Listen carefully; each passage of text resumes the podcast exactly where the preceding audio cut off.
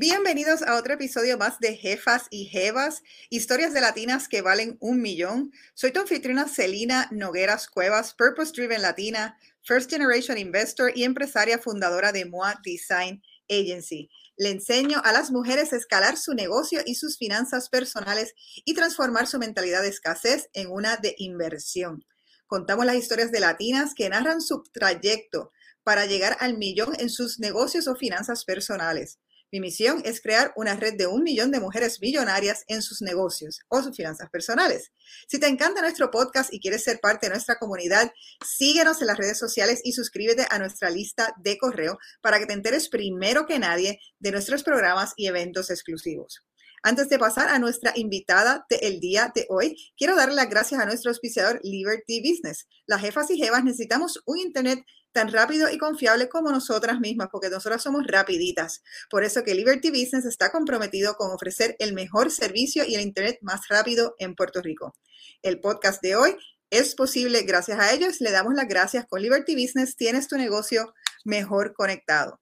Y en el día de hoy quiero darle la bienvenida a nuestra invitada, una latina poderosa CEO. Ha sido en su trayectoria de múltiples empresas. Estoy muy contenta con contar aquí con Maggie Enríquez, CEO de Krug Champagne. Muchísimas gracias por estar aquí, Maggie. Bienvenida a Jefas y Jevas. Muchas gracias, Elina. Un placer estar con ustedes. Me encanta poder eh, entrevistarte. Creo que tienes una eh, experiencia y una trayectoria eh, encomiable, un, un resumen envidiable de, muchas empresas multinacionales que has dirigido.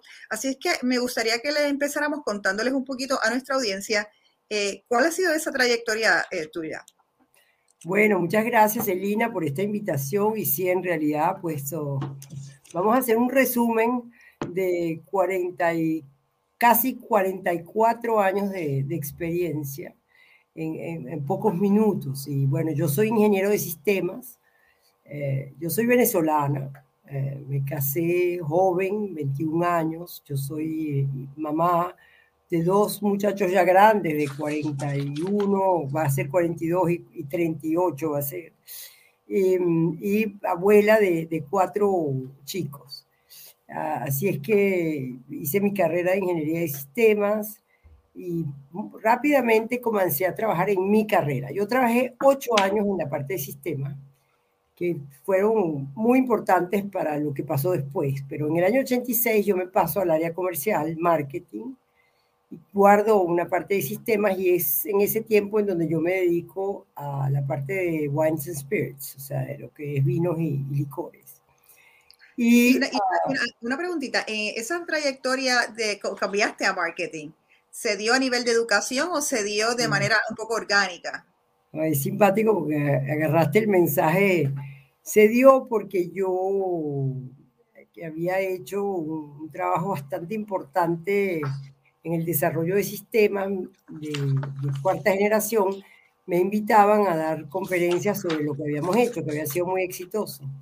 Entonces, en una oportunidad di una conferencia a 60 presidentes de diferentes empresas en Latinoamérica y se acerca uno de los presidentes, que una empresa, de una empresa de Venezuela, y este presidente eh, necesita ayuda y en esa época todo el mundo necesitaba ayuda, estamos hablando de principios de los 80. Entonces yo lo ayudo, le va bien, deja de perder dinero porque todo el mundo perdía dinero y él me quiere pagar y yo le digo, no, no, no, yo lo hice por ayudarle, yo no me quiere, tiene que pagar nada, yo tengo mi trabajo, para nada. Entonces me dice, no te puedo, yo quiero ayudarte, si no te puedo pagar, déjame ayudarte a, planificar tu carrera. Entonces yo le dije, bueno, ¿por qué no? Yo jamás había oído eso, ni siquiera sabía que era eso. Entonces le dije que sí, y ahí es donde, en, donde él me dice, eh, en 10 años tienes una varita mágica que quieres ser. Yo no tenía ni la menor idea, pero ni la menor idea. Entonces le digo, pero no tengo ni idea. Y él me dice, no, no, no, no, tienes que tener una idea. Dime, en 10 años, ¿qué se te viene a la cabeza? En realidad no se me venía nada, entonces le dije, bueno, quiero ser como tú. Él era presidente de una empresa a los 42 años y yo en ese momento tenía 28. Entonces le digo, yo quiero ser como tú cuando tenga tu edad, yo quiero ser presidente de una empresa. Bueno, porque no tenía nada más que decirle, me pareció divertido, me pareció interesante. Entonces él se lo tomó muy en serio y me hizo todo el plan para ser algún día presidente de una empresa. Entonces me gustó, me gustó la idea, me gustó el proyecto, me gustó la idea de cambiar. Ya yo había hecho ocho años de sistema y fui a donde mi jefe y le dije, mira, bueno, le dije todo lo que este señor me había dicho y me dijo, tienes que, yo le dije, nunca he hecho marketing y me dijo, tienes que leer todo esto, Rice, Stroud, Kotler, tú sabes, todos los libros de marketing. Yo me los leí, después que me los he leído y yo pude discutir con él lo que yo había visto y lo que yo había aprendido. Entonces me dijo, bueno, ya estás lista para ir a hablar con tu jefe. Entonces fui a hablar con mi jefe y le dije, mira, Alfonso se llama mi jefe en ese tiempo, le digo, Alfonso, tú sabes, yo quiero, ya tengo ocho años de sistema, he hecho sistema de todo tipo, ya quiero cambiar al área comercial, al área de marketing. Entonces él se me queda viendo, me dice, marketing, pero si tú no eres soñadora. Y le digo, pero yo claro que soy soñadora, yo soñé todos los sistemas que están pues, este, implementados en este que han funcionado. Pero tú tienes que saber en la vida, y eso quizás es un mensaje interesante para las mujeres, tienes que saber cuando tu mensaje no funciona. Y eso no quiere decir que el contenido no funciona, quiere decir que la manera en que utilizaste para, para pasar el mensaje no funcionó. Y fue el caso, cuando yo le digo, todos los sistemas, yo lo soñé, sistemas y sueños no van juntos. Entonces, no, esto no, no caló, pues no, no. Pero al día siguiente yo regresé con todas mis fotos de las marionetas. Yo tenía un teatro fantástico de marionetas, un teatro grande, de cuatro manos de marionetas. Entonces yo tenía las fotos, yo hacía de payaso en, fiestas de mi mamá que hacía de caridad, y yo hacía poemas y canciones rancheras, pues con esta voz, pues nada que no puede ser muy diferente. Pero bueno, tenía todo eso que él no imaginaba. Entonces cuando yo llego al día siguiente, le muestro y le digo, mira, tú sabes que eh, yo creo que te tengo que mostrar todo esto para que entiendas que independientemente de mi carrera, que si no te parece que se puede soñar, bueno, yo tengo todo esto que te muestra que yo sueño. Yo ahí me... Básicamente tenías que probarle tu lado creativo, más bien. Bueno, exacto, sí, exacto. Y él se, eh, yo me di cuenta, yo vi sus ojos y dije, esto pasó, el mensaje pasó. Y a mí me gusta esta historia porque o sea, es una historia que tiene dos factores que para mí son importantes. Nunca hay un CV de una persona que no considera su parte personal. Y siempre hay que preguntar a la persona, ¿qué haces tú en tu vida privada? O sea, ¿te gusta leer? ¿Te gusta el teatro? ¿Te gusta la ópera? ¿Te gusta qué? Te, o sea, ¿qué te gusta? ¿Qué te mueve? ¿Qué te moviliza? ¿Te gusta el deporte? Te, o sea, de pronto te consigues gente extraordinaria que la descubres a través de sus, de sus hobbies, ¿me entiendes? Entonces, ese es un factor importante. Y el otro factor importante es que Nunca hay que dejar caer un proyecto porque no pasó la primera vez. Simplemente hay que reinventar la manera de, volverlo a presentar. Eso fue lo que yo hice, funcionó. Y un mes y medio o un mes ah, después, eh, él vino a buscarme porque había despedido el director de marketing, pero me dijo, te puedo dar el trabajo, pero sin el sueldo y sin el puesto. ¿Lo quieres tomar? Y yo le dije, sí, yo lo tomo pero no quiero más los sistemas. Tenía esa, esa, esa empresa tenía dos divisiones. Una división de la parte de cosméticos y perfume y la otra división que era de, la, de vinos y, licores. Entonces le dije, dejo toda la parte de cosméticos, ya yo lo había dejado organizado, así que no era ningún problema, y me quedo solo en el lado de licores. Entonces me quedé con eh, lo que se llamó en ese tiempo marketing e operaciones, o sea que yo seguía dirigiendo los sistemas de la empresa era, era súper importante y era muy fácil para mí porque lo conocía perfectamente bien. Y entonces esta, esta, industria era, eh, aquí fue que tú empezaste entonces ya con la industria de eh, los spirits. Yo había empezado con ellos en sistemas en el 82, pero esto es en el 86 en donde yo paso a la parte comercial, o sea, parte marketing conectadísima con la parte comercial.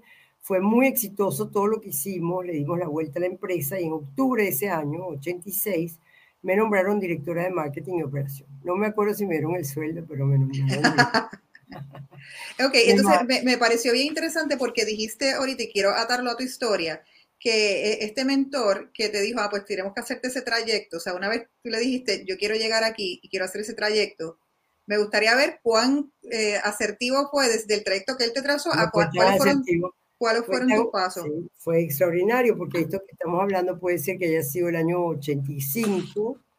Eh, e, esto se consolida, o mi, mi, demanda se consolida en el 86. Y, y en el, ah, en el 89 yo fui directora general por la primera vez. O sea que él me ayuda en el, el 85, me escucha, me propone el cambio, lo logra, en el 86 lo logro, y en el 89, o sea, tres años después yo era directora general. Y, cinco años después era presidente de SIGRAM de Venezuela. O sea, porque era directora general de una empresa de, licores, de bebidas, de rones. De hecho, inventamos un ron que se llama diplomático. Claro. Bueno, en Puerto Rico se bebe el diplomático. lo inventé yo. Pues, nombre, todo, todo, todo. Y, y, y, luego de eso, esa empresa pertenecía a Seagram y Seagram de Venezuela compra a otras dos empresas que son donde ellos tienen parte y eh, me nombran presidenta de Seagram de Venezuela en el año 91. O sea, si lo tomas de cuando yo dije eso a cuando yo fui presidenta de, de Seagram, fueron cinco años y si lo no, no tomamos como director general, que era lo mismo, pues en el año 89 eh, estaríamos hablando de apenas tres años. Sí, e, eso realmente es una trayectoria impresionante en términos de tiempo, son periodos bien cortos de tiempo. me, parece, me parece fascinante. Evidentemente, algo que estás haciendo bien, y eso es una de las cosas que quisiera eh, eh, contarle a las jefas y jefas que nos escuchan. Em, hoy en día hay un boom del empresarismo hay un boom de que todo el mundo quiere tener su negocio. Es como, yo le digo, como hasta una glorificación de ser empresario. Eh, y me parece bien importante narrar la trayectoria de un CEO porque no, no, como no existe necesariamente una disciplina que tú estudias en la escuela, yo quiero ser CEO, me gustaría que nos cuentes cómo fue que, que pudiste identificar eso y entonces, ¿por qué lo hiciste? ¿Qué, qué, qué destrezas tú entiendes que tú tienes que lo pudiste lograr en tiempos tan rápidos, e-, esa escalar dentro de una empresa? Bueno, yo no sé cómo escalar, pero yo pienso que en ese momento la empresa vivía dificultades y rápidamente eh, el hecho de haber trabajado en sistemas, que es muy transversal y muy completo, me ayudó mucho. Y luego eh, proponer estrategias que transformaron la vida de la empresa. Y luego, eh, en función de lo, que, de lo que valdría la pena recalcar, yo seguí esa trayectoria de dirección general y en el año 91 Sigram ah, compró todas las empresas que tenía en Venezuela y una de ellas era la donde yo era gerente general y me nombran presidente de Sigram de Venezuela. Yo trabajo con Sigram hasta el año 95, año en el que siento que tengo que ir a mejorar mi nivel académico, que también es un mensaje que yo quiero pasar porque es muy importante mantenerse al día y mantenerse formado. Entonces yo me fui a Harvard a hacer un uh, advanced program en, en, uh, en, el primer, en primer semestre del año 95. Y ahí un suizo me dijo, uh, Maggie, tú sabes, aunque tengas, trabajes con una empresa multinacional, internacional, nunca serás internacional si no has mostrado que puedes trabajar en otra cultura porque Venezuela es muy pequeño. me pareció que él tenía razón, así es que mm, decidí salir de Venezuela. Así que yo regresé en agosto del año, año 95, recogí mis niños, que ya estaban grandes, que habían estado con su papá, su papá no le gustó mucho, pero yo quería divorciarme, así que entonces combiné las dos cosas, aunque papá se vino también y después nos separamos, no importa, quedamos siempre muy buenos amigos, él murió ya hace, hace varios años. Y, mm, y, me fui, fui, con mis hijos a México. En México trabajé como presidenta de Navisco, era, era una empresa muy orientada hacia el consumo masivo, muy interesante porque yo ahí ah, pues, posiblemente me convertí bastante experta en lo que era el consumo masivo. Fui a Navisco, me formé en Category Management, Retail Excellence, eh, todo lo que era la comprensión del consumidor y la traducción en soluciones, o sea, fue un trabajo fantástico. Y en, llegó a México, una empresa tenía 3.500 empleados, la empresa perdía 20 millones de dólares al año. Y los americanos me dijeron, hay que cambiar esta tendencia o cerramos la empresa. Y a mí me dio un ataque de pensar que íbamos a dejar a 3.500 personas sin trabajo.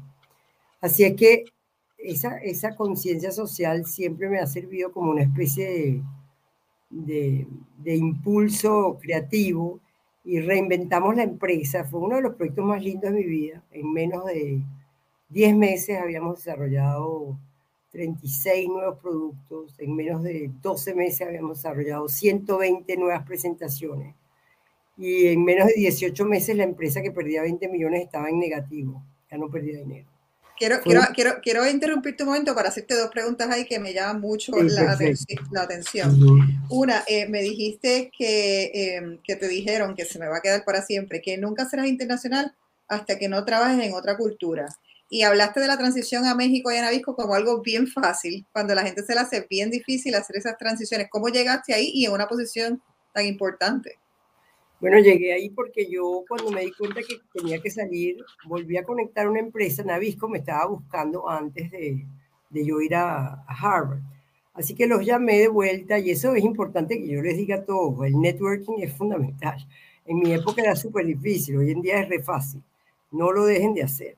Así que yo llamé a esta empresa y le dije, miren, yo les quiero contar que yo estoy aquí en Harvard y que bueno, estoy interesada en escuchar, puede ser otra cosa que no sea Venezuela. Ah, perfecto, porque Venezuela ya no es una opción, pero el resto sí. Bueno, perfecto. Entonces vinieron a la escuela. Vino el presidente internacional a la escuela. En ese tiempo, y hoy todavía, pues, buscaban mujeres, eh, porque es importante para las empresas este, buscar la diversidad, la inclusión, y en ese tiempo era un hecho y hoy en día sigue siendo un hecho.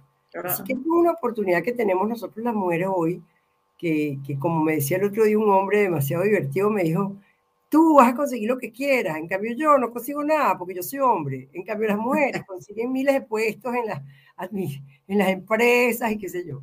Y es verdad, tiene razón. Entonces, bueno, aprovechemos eso, son oportunidades que tenemos que saber aprovechar correctamente. Así es que eh, yo tuve la, oferta de esta gente bastante rápido, la idea de México, yo pensaba que, que, México, que estaba al lado de Estados Unidos, Estados Unidos Navisco era un súper éxito. Yo dije, bueno, seguro que debe estar buenísimo, perfecto. Bueno, era un desastre, pero no importa, fue nuevo porque yo viví la primera crisis en el año 92. La primera crisis la viví en el año 89, pero yo no era líder. Okay, yo viví, viví lo que se hizo, bueno, con sus pros y sus contras. En el año 92 yo era la jefa y yo lo viví y tomamos decisiones increíbles desde el punto de vista social, uh, que, que, volví a tomar en, cuando estuve en Argentina, justo después de México. Y, y para mí el, la esencia es que en una crisis hay que reinventarse y hay que reinventarse para asegurar el trabajo de la gente. Y eso es lo que yo he hecho toda mi vida hasta hoy. Bueno, pero esperemos que lo que viene sea lo mismo. En, en ese sentido, la, la, otra pregunta que te tenía ahí era que eh, mencionaste que en Navisco hiciste en un periodo bien corto de un año 36 nuevos productos, 120 presentaciones. Entonces, me pregunto, eh, ¿esto es algo que tú traes a tu equipo? O, ¿O qué entonces, si es con el equipo existente, cómo tú los transformas a que al unísono, ¿verdad? Porque estos son trabajos de, no puedes hacerlo tú sola, es evidente, pero tienes que ser un excelente líder para poner a la gente en tu sintonía. Bueno, yo pienso que es como todo en la vida, es, es bueno, tú estás en el frente, hay problemas y tienes que buscar la solución. Y en el año que yo llegué a Navisco, en el año 95, me encuentro unos estudios, pero enormes, pero enormes, maravillosos, del mercado que se llama Use and Habits, en donde tú, eh, los estudios eran profundos en cada tipo de galleta, que el consumidor comía lo que le gustaba y lo que no le gustaba. Bueno, eso era una maravilla. En el año 93, yo estaba en el 95, eso era completamente actual, y yo tomé todos esos estudios y me metí como, pero como si yo hubiera hecho eso toda la vida. Y el gran tema es que, o sea, la, la clave es saber que está frente a un problema y que hay que buscar la solución. Y que en esa búsqueda de solución, lo fundamental es no buscar soluciones superficiales, pero soluciones profundas. Entonces teníamos una industria de galletas que estaba destruida por el control de precio, una industria de galletas que no ofrecía calidad, que era demasiado barata, toda la industria estaba perdiendo dinero y bueno, era la oportunidad de transformar eso. A mí me da risa porque nosotros éramos mínimos, o sea, la gente podía decir, pero ¿dónde? Si nosotros éramos mínimos, nosotros podía, decir que éramos los más pequeños del mercado en realidad, pero nosotros teníamos la conexión con Navisco y Navisco era, es la empresa más importante, era pues, hoy en día no es la misma situación, pertenece a Kraft, pero en ese tiempo era un 35% del mercado americano, era líder absoluto del mercado americano y era la percepción más alta de calidad. Entonces nosotros dijimos, bueno, este es nuestro dueño, vamos a utilizar todo, vamos a aprender todo y vamos a transformar nuestra empresa en una empresa de altísima calidad. Y cuando la gente dice, tú eres muy chiquito para cambiar las cosas, yo me encanta lo que decía Dalai Lama, si tú piensas que eres muy pequeño para cambiar algo, trata de dormir como un mosquito en tu cuarto y verás que no podrás. Entonces, eh, yo creo que nunca hay que dejarse sentir, o sea, dejarse influenciar por el hecho de que uno es pequeño. El pequeño, si tienes, y en ese caso fue maravilloso, yo me fui a formar con Navisco, yo le dije, fórmenme en Retail Excellence, en Category Management, en todo lo que los supermercados en ese tiempo en, en, en México no hacían para nada, y de verdad que nosotros llegamos con unas propuestas a los supermercados, transformamos la empresa, pero de una manera radical. Las cajas, que eran una caja de kilo, las convertimos en 300 gramos con rollitos. Y eso la empresa no lo sabía hacer. Transformamos las máquinas, pero la gente no sabía hacer. Entonces teníamos 20% de pérdida, pero yo le decía al financiero, vamos a tener 2% dentro de nada. Y así fue, pues. Entonces hay que tomar riesgos, pero yo pienso que lo que siempre me movilizó y fue en aquella época y fue después en Argentina y fue ahora en, en, Francia, es siempre creer en tus proyectos. O sea, la clave es que tú creas en tus proyectos. Para creer en tu proyecto tienes que trabajarlo y para trabajarlo tienes que estudiar y para estudiarlo tienes que tratar de, de, de, de, buscar todos los elementos que te puedan ayudar a comprender la situación. Pero no tienes 100 años para resolver, tienes que resolver rápido. Entonces, una de las cosas simples que uno hace cuando uno llega a una empresa y está perdiendo dinero es que te digan cada, cada cosa que uno vende, que ganas y que pierdes. Y cuando tú pierdes, si vendes mucho, pierdes mucho. Entonces, lo primero que hay que hacer es buscar lo que pierde. Para eliminar la pérdida, tienes que subir los precios. Y si te dicen que es típico, pero no venderemos más, tú dices, bueno, es mejor no vender nada que vender algo que te produce pérdida. Entonces, así fue. Y cuando yo le dije, bueno, tenemos dos productos donde perdemos, el, el, director de comercial me dijo, bueno, eso está todo vendido hasta fin de año. Y le dije, no, esto no podemos vender más de dos semanas porque estamos perdiendo dinero. Entonces me dijo, pero ya lo vendimos. Y le dije, lo siento, vamos, yo te voy a enseñar a desvender. Y así fue que yo conocí a todos los clientes más importantes de México, que muchos de ellos todavía se acuerdan de mí, aunque han pasado muchos años. Que no hay nada más importante en la vida que la honestidad, la transparencia y yo iba con mi factura y le decía, yo no te puedo seguir vendiendo porque pierdo dinero. Mira aquí. Ah, pero yo consigo ese precio. Bueno, tú compras y después lo vendes y no te olvides de mí porque yo fui la que te dije que lo hiciera. Y, y, en ese sentido, May, ¿qué, ¿qué, tú dirías que son? Porque creo que has profundizado bastante sobre, sobre lo que hacías ahí antes de pasar a, al próximo proyecto que te fuiste entonces del mercado de masas a un mercado de lujo. Pero antes de eso, ¿qué destrezas no, no, de México a Argentina. Me fui de México a Argentina, no me fui al mercado de lujo, ¿no? El mercado de lujo es después, pero vamos a ver. Ajá. Pues, ¿qué destrezas tú entiendes que tiene que tener un CEO? O sea, que tú dices, mira, las destrezas más importantes que, que me han dado el éxito que yo he visto en otros CEOs, ¿cuáles son?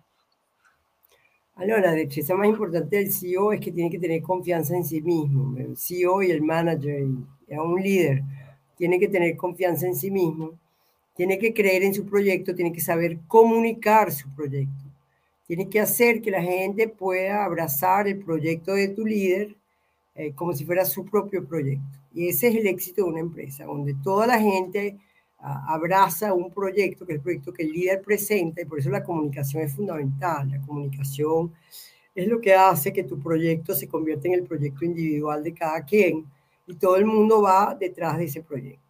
Y después, eh, para mí, lo que es esencial de un líder es saber, saberse vulnerable, aceptar sus errores. Y si tienes que aceptar los errores enfrente de todo el mundo, los aceptas enfrente de todo el mundo, no pasa nada. Entender que somos humanos y sobre todo ser muy humano. Es decir, ser cercano, eh, ser social, tener una conciencia social importante.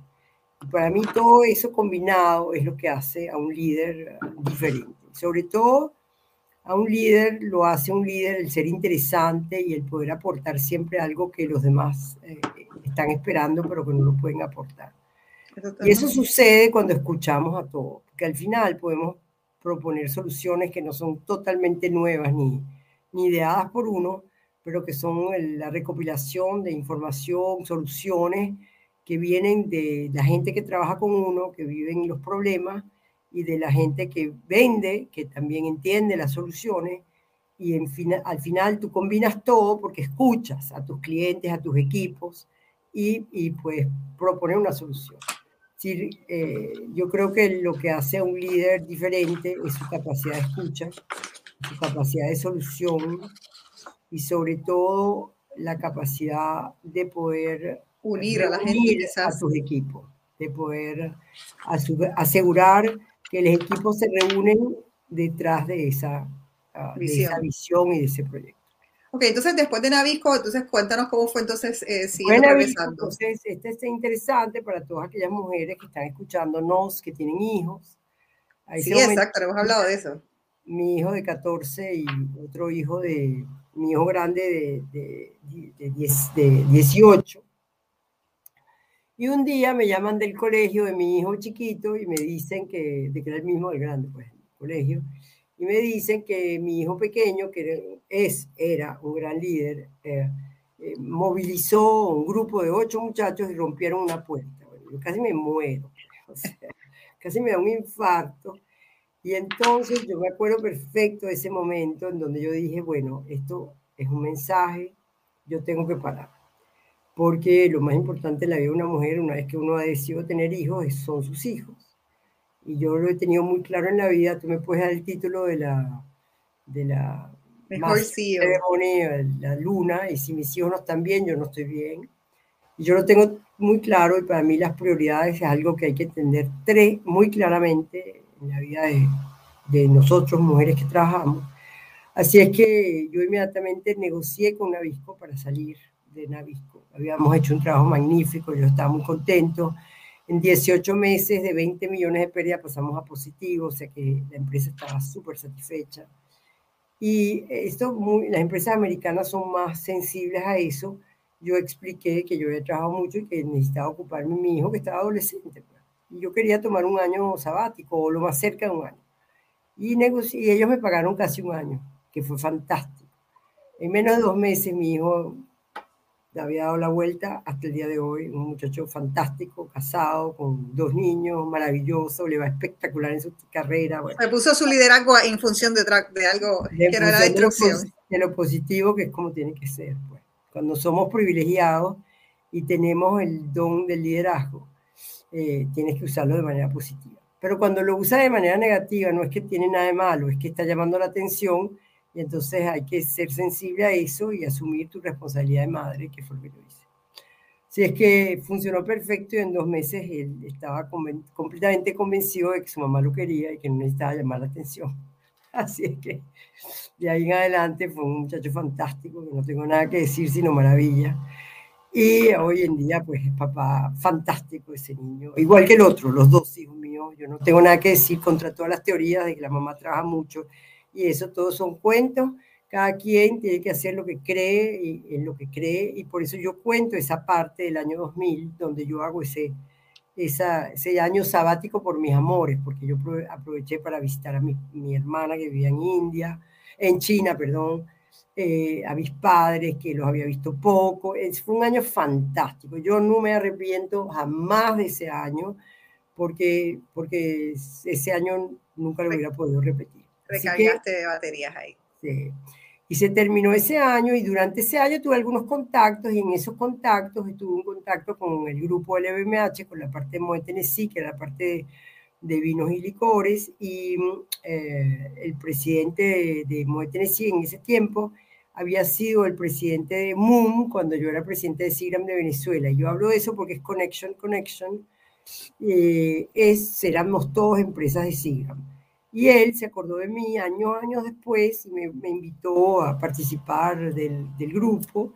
Y es así como, bueno, resumiendo, eh, en el año 2001 yo llego a la Argentina uh, como presidenta de Bodega Yandón, una empresa muy fuerte, líder absoluto en ese tiempo en vinos y en, en por supuesto, total líder en, en vinos espumantes en Argentina. Uh -huh. Y uh, yo llego en septiembre de 2001 Pero yo llego y ya yo sabía que había una crisis en camino, en puerta, era una evidencia para mí la crisis. Y, y yo trato entonces con el de los equipos, yo llego, por supuesto muy difícil, era la primera vez que una mujer era, eh, dirigía una, una, empresa de vino en, en, en Argentina.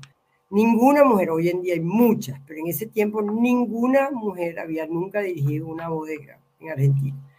Así que la gente no estaba muy contenta, porque más los argentinos, bueno, los venezolanos somos como segunda clase, pues, para los, para los argentinos. Entonces, eh, eh, todavía hay que asumir eso. Pero mira, una recomendación a todo el mundo en la vida, nadie está esperado en ningún puesto, o sea, nadie. Mismo si el puesto tiene el título de presidente, si es. Entonces tú tienes que esperar y tú tienes que darte el tiempo de, de construir, de hacer, de aportar. Y es eso lo que hace tu espacio y lo que hace tu puesto. Entonces no estén con una actitud defensiva, porque yo vengo, yo acá, yo soy el presidente. Tú no eres nadie. O sea, tú llegas y te das gracias a Dios que tienes la oportunidad que te dieron y empiezas a producir y a dar resultados. Y entonces tú verás, no necesitas hacer ningún esfuerzo. Pues. Eh, solamente, solo con eso. Eh, y sobre todo no seas defensiva, eso es terrible. Y, verás que con los resultados y el trabajo y el esfuerzo, uh, el espacio se hace. El espacio no existe, ni siquiera si el título está abierto o si la silla está descubierta. El espacio se hace con el tiempo, con el esfuerzo, con el trabajo, con los resultados. Y eso hay que saberlo hacer y esperar. Así que yo supe hacerlo y esperar, nunca me preocupó mucho saber que nadie estaba pensando que yo podía ser la jefa y todo esto me importaba nada. Y con, en poco tiempo, cuando yo les decía, mira, hay que preparar la empresa para una crisis, me decían, no, la crisis aquí no pasa. Y digo, que no importa, hagamos el ejercicio intelectual. Preparamos a la empresa para la crisis, fue un éxito increíble. Pero yo me acuerdo de esa crisis que es la más violenta todavía que yo nunca viví. Y en 2002, cuando yo estaba enfrente de todos mis equipos, teníamos exceso de inventario, teníamos una situación dramática y yo les dije a todos, bueno, vamos a ver, todos aquí en la fábrica, se van todos a la, de la bodega, todos se van al campo a hacer la vendimia, que dura cuatro meses en Argentina. No vamos a contratar gente afuera. Y ustedes van a trabajar en la vendimia y mientras tanto vamos a poner en práctica todo lo que ya preparamos. Y cuando vuelvan en abril, todos los planes estarán en marcha y habrá trabajo para todos. Nunca me olvidaré porque fue verdad, así se los dije. Todos se fueron a, los campos, a, la viña. En Argentina nosotros hacíamos desde enero, porque hacíamos los vinos mm, espumantes, y los espumantes se hacen con uvas más jóvenes. Y luego los vinos tintos, que ya son con uvas más maduras. Así que hubo trabajo, ellos todos trabajaron, nadie fue despedido. Y cuando llegaron después de la vendimia en, en abril, hubo trabajo para todos, que los proyectos ya estaban en marcha fue un proyecto maravilloso también, la verdad yo me siento muy orgullosa, porque de manera un poquito diferente, pero no completamente diferente, nosotros fuimos a Estados Unidos a hacer estudios de lo que la gente esperaría que sería el, el vino de una casa de en, en, eh, herencia francesa en Argentina. Entonces salieron las ideas sobre el tipo de vino, sobre que para mí era lo mismo que yo pensaba, pero era mucho mejor si lo, el consumidor lo validaba y con eso hicimos cambios importantísimos y buscamos esa expresión elegante que me encanta. La expresión de un buen vino es la expresión de su terruño en, en elegancia. Así es que hicimos estos vinos que eran mucho más gentiles, bellos, que no tenían nada ese pocotón de madera que yo encontré cuando llegué. Y, eh, y, fue un éxito, pero cambiamos las etiquetas, cambiamos todo en función de lo que sabíamos que nosotros debíamos presentar pero que estaba validado por un consumidor que tenía una, una cierta experiencia frente al mundo y que Argentina no era conocida para nada. Y hoy cuando la gente ve a Argentina, que es, un jugador natural en el mundo del vino, bueno, yo les quiero contar, en el 2003 nos exportábamos. correcto. Y yo iba con mis botellas de terraza y me decían, pero no entiendes, Maggie, ¿quién va a comprar una botella de vino argentino? Si Argentina no existe como productor. Yo decía, bueno, vamos a presentárselo y entonces un día va a existir. Y así fue. Y, ahora, y es un destino, se ha convertido en un destino de, completamente, de gente que va a visitar precisamente a vino. Ahorita está todo el mundo allá porque es la época de vendimia, es una época bella, además verano, precioso, así comparado con este frío, esta lluvia horrenda. todo el mundo puede ir para allá, es bello. Y fue un éxito y yo adoro la Argentina, y mis años en Argentina fueron mágicos, preciosos y nunca me voy a olvidar. Y así entonces, ¿cómo se da? Exacto, el salto entonces. Es, ya es el mismo grupo, es el mismo grupo, es el grupo LBH, es el grupo Moe Tennessee, y en 2008 ah, yo ya había hablado con mi jefe, le digo, mira, yo creo que es tiempo de cambiar para darle la oportunidad a más jóvenes, ya el trabajo que yo tenía que hacer está hecho. Y ahí es donde eh, él me llama en 2008, al final de 2008, para que a partir de enero de 2009 yo me ocupe de, de Crook. Y, es así como en enero de 2009 yo llego a Crook, que yo pensaba, no sabía cómo estaban. En realidad no me gustaba mucho la personalidad de la casa, pero los productos eran muy buenos y mi, mi marido hoy, que era mi novio en ese entonces, me dijo, tienes que aceptar porque esa casa es buenísima. Y yo le dije, pero a mí no me gusta la personalidad. Y me dijo, pero ya tú cambiarás todo, yo te conozco. Y entonces eh, yo no cambio por cambiar, pero sí fue importante. La casa sufría mucho, mi primer año fue malo, muy malo, porque yo pensé que con todo lo que yo sabía en el pasado, de todos los turnarounds, yo podía manejarlo y no fue así. Esta era una casa muy distinta, el grupo me invita a una actividad en donde alguien me dice, mira Maggie, ¿sabes qué? Esto no es lo que tú has hecho. Olvídate en seis meses venir con la solución. Esto te tomará tres o cuatro años porque el lujo es el tiempo. Y esa frase me impactó. Yo volví a casa un año después. ¿ah?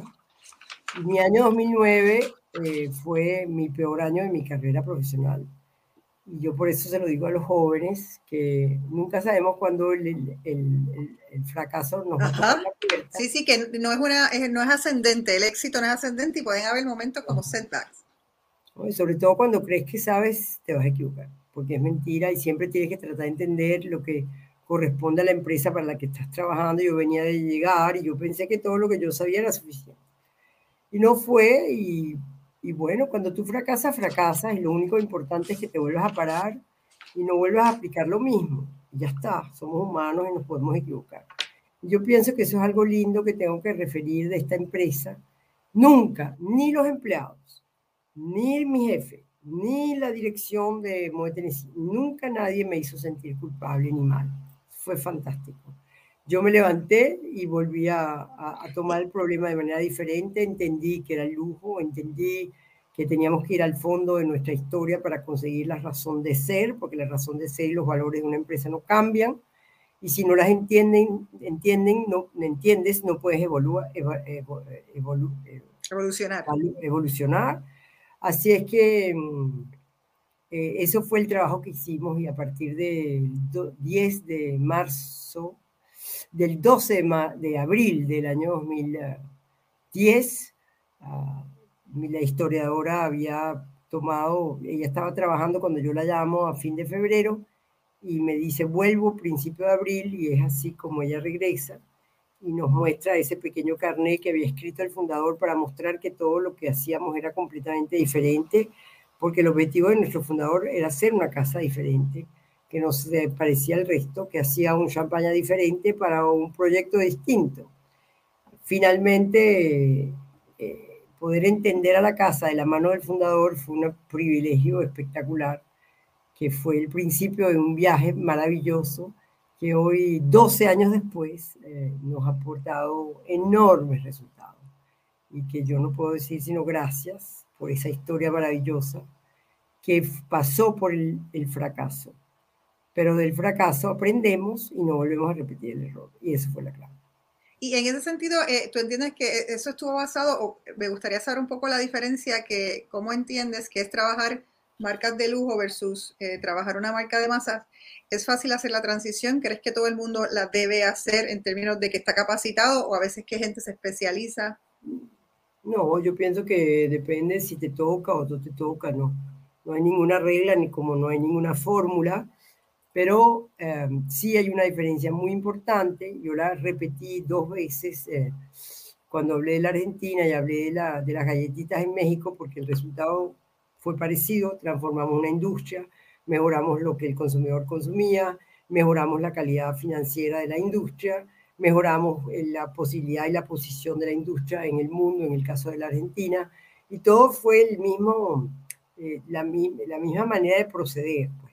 entender lo que el consumidor quería, eh, trabajar y comprender cómo lo podíamos crear sobre la base de un vino muy distinto de una galleta, pero al final no es tan distinto. Es decir, eh, sabíamos que teníamos un terroir fantástico, que teníamos uvas fantásticas y que no necesitamos ese pocotón de madera para exprimir nuestro terroir. Pero yo, para mí era importante eh, recibir eso como resultado de, de, de esos estudios de consumidores en Estados Unidos, porque Argentina no era conocida. Así que, bueno, finalmente, el tema fundamental es que todo lo que yo sabía hacer y lo que yo había hecho no servía para nada en, ese, en eso que era mi, mi, mi nuevo trabajo, que era Crew. ¿Y por qué? Porque de la misma manera que era, es fundamental en el consumo masivo de ir a comprender el consumidor y sorprenderlo crear productos que él no, no espera, crear productos que son superiores a sus sueños, pero entender sus sueños para poder crear productos mejores a sus sueños. Eso es consumo masivo. Por el contrario, el lujo viene de alguien que un día se le ocurre una idea que nadie está esperando, que ningún consumidor está esperando, y que decide crear algo para ir más lejos. Y eso es la historia de nuestra casa, como la historia de Dior, como la historia de Vuitton, que decidió hacer una maleta para que la gente pudiera llevar su, ropa, que nadie la estaba pidiendo, o Chanel, que decidió cambiar toda su manera de vestirse para no tener eh, la dificultad de vestirse como antes y nadie estaba pidiendo. Entonces, todos esos personajes que aportan algo para ir más lejos, para ir más allá en términos calitativos, para ir más allá en términos de experiencia, para ir más allá en términos de lo que se, se puede vivir y ah, eso nadie lo busca en el, en el mercado. Esas son ideas absolutamente genuinas y originales que vienen de visiones y de la visión de un, hombre o de una mujer que quiere ir más allá sin que nadie se lo esté pidiendo. Y eso es ah, el lujo. Y, en, una manera de trabajar que es distinta al, al, al consumo. En esa misma línea, entonces, yo creo que es momento de anticipar a las jefas y jefas que posiblemente cuando eh, proyectemos eh, este y publiquemos este episodio, tú vas a estar precisamente en una transición, eh, precisamente a otra casa de lujo, pero ya te vas otra vez a alejarte de los espíritus, porque vas a ser la CEO de Baccarat, que es una marca que a mí como amante del diseño, o sea, bueno, tú estás en dos campos que yo amo, amante del champán y amante del diseño, eh, pero llevo siguiendo también a Bacarat por mucho tiempo. Y yo creo que me gustaría un poco que hables de eso en el contexto de que las personas puedan entender el rol del CEO. Si viene una empresa a crear una visión, si la visión se la da cuando se reúne con la Junta y le hace la entrevista de trabajo, ¿cómo, cómo es que funciona para ti? ¿Cuál es tu clave? Bueno, tú tienes que, tú llegas a la empresa, ¿verdad? Y si fue el caso de Crew, que tomó varios años de llegar a una visión, porque había que buscar en, esa historia, esa razón de ser y esos valores que no cambian nunca, ni, ni para una empresa de consumo masivo ni para una empresa de lujo. Pero la de lujo va a tomar normalmente más tiempo. Entonces, es verdad que, que lo que va a ser interesante en Bacará es de, y ya yo propuse un proyecto que está funcionando, está avanzando con el presidente actual, que es lo que llamamos ir eh, hacia los fundamentales de la, de la marca. Y es ir a conectar con tus raíces. Yo me acuerdo hace muchos años, yo estaba en 2010, en un evento en donde yo presenté Crook y comenzábamos a conocer nuestra historia. Y, el, eh, y vino un señor y yo no entendí mucho lo que me dijo, pero nunca me olvidé de lo que me dijo y ahora lo entiendo perfecto. Y me dijo, tú sabes, Maggie, me encanta todo esto que contaste de la historia, pero la historia no sirve si no está ahí para modificar tu futuro. Y eso me encantó y, es verdad. Quizá en ese momento no lo entendí mucho, pero hoy lo entiendo perfecto. Porque la historia de esta casa es una historia mágica, fantástica. Es una historia de, de un hombre que llega a, a, la región de Champaña cuando Champaña es booming.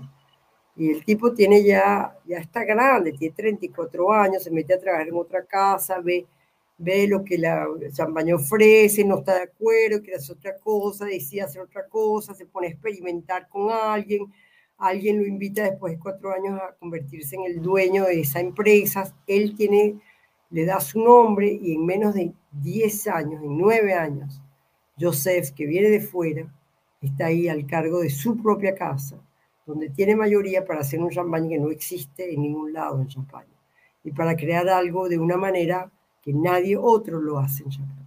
Y yo esa historia me fascina y, y sí, es casi cómico de decirles que por años hablábamos del producto como al principio de todo, pero cuando vino el COVID, tuvimos que empezar a conectar y haciendo los videos yo decía, pero wow, qué bárbaro este tipo que llegó en 1834 y en 1843 ya tenía la casa. Y en el medio de la crisis yo dije, no, no, no, hay que hacer un trabajo para ir más allá, para encontrar esos valores universales que van por más allá del producto. Y ese fue el trabajo que hicimos en el último año, para justamente entender más allá de lo que ya habíamos comprendido, entender lo que son los valores fundamentales de esta casa que superan el producto y que tienen que ver con esa convicción, con eso de invitar a la gente a decirles, mira, si ustedes creen en algo, vayan por eso, peleen por eso, ¿entiendes? Porque al final eh, no, no, no, hay nada que pueda eh, justificar que no lo haga, como hubiera sido el caso de este hombre, que por ahí eh, se hubiera dejado amedrentar por la realidad de una champaña que estaba booming y no hubiera puesto en práctica su sueño. Y el sueño de este hombre ha hecho de una casa, si no es la más, es una de las más prestigiosas casas de Champaña, pero sobre todo es la única casa que todos los años tiene una misión y su misión es crear un champaña que es un homenaje a la diversidad, a la diversidad de la champaña. Y eso no existe en Champaña. Y eso es el sueño de este fundador, Joseph Krug. Y es el resultado de la visión de un hombre que no tuvo miedo de, poner en práctica sus convicciones, que no tenían nada que ver con el resto, en una región que estaba booming. Y eso es lo que me parece lo más lindo de la historia de esta casa. Y que hoy es una historia conocida y que todo el mundo sabe que tenemos que seguir y que él deja escrito a su hijo en ese pequeño carnet, en donde le dice muy claramente ah, algo que yo voy a describir porque yo creo que vale en todos los sentidos, pero él le dice, mi opinión sobre los champañas y su composición es, dos puntos, que no podemos obtener buenos vinos, es decir, que no podemos hacer buen champaña sin hacer buenos vinos. No podemos obtener buenos vinos sin utilizar buenos elementos, es decir, buenas parcelas, que están en buenos terroirs. Y pone punto y dice, podemos hacer en apariencia buenos champañas, utilizando elementos regulares y mismo mediocres, pero esos son excepciones sobre las que nunca podemos contar o podemos dañar nuestra operación y perder nuestra reputación. Es decir, él escribe eso a su hijo. Le dice a su hijo, hay que seguir elemento por elemento y nunca vas a, trans, eh, a, aceptar, nunca vas a, transar. No, vas a transar. Es decir, si algo no está en el nivel, no lo aceptas. Y, y eso es Krug. Yo me acuerdo de esa primer degustación con, con los productores que tenía una productora tenía tres, tres, parcelas y probamos tres vinos y el tercero estaba sobre maduro y el jefe de CAP le dice a ella que, que, él cree que lo hicieron la vendimia al mismo día, pero que esa pequeña parcela es muy expuesta al sol y necesita ser vendimiada cuatro o cinco días antes.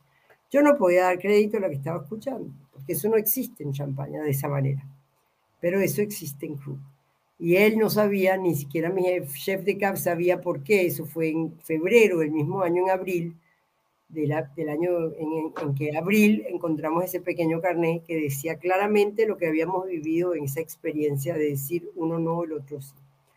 Así que yo digo, uh, la casa de lujo no tiene nada que ver con lo que está esperando el consumidor. Por ahí es muy importante entender lo que el consumidor está esperando para poder adaptar tu comunicación, pero no tu producto. Y en ese sentido, yo creo que uno de los talentos que tú tienes por la eh, dos veces, esta es la segunda vez que interactúo contigo, es el poder del storytelling.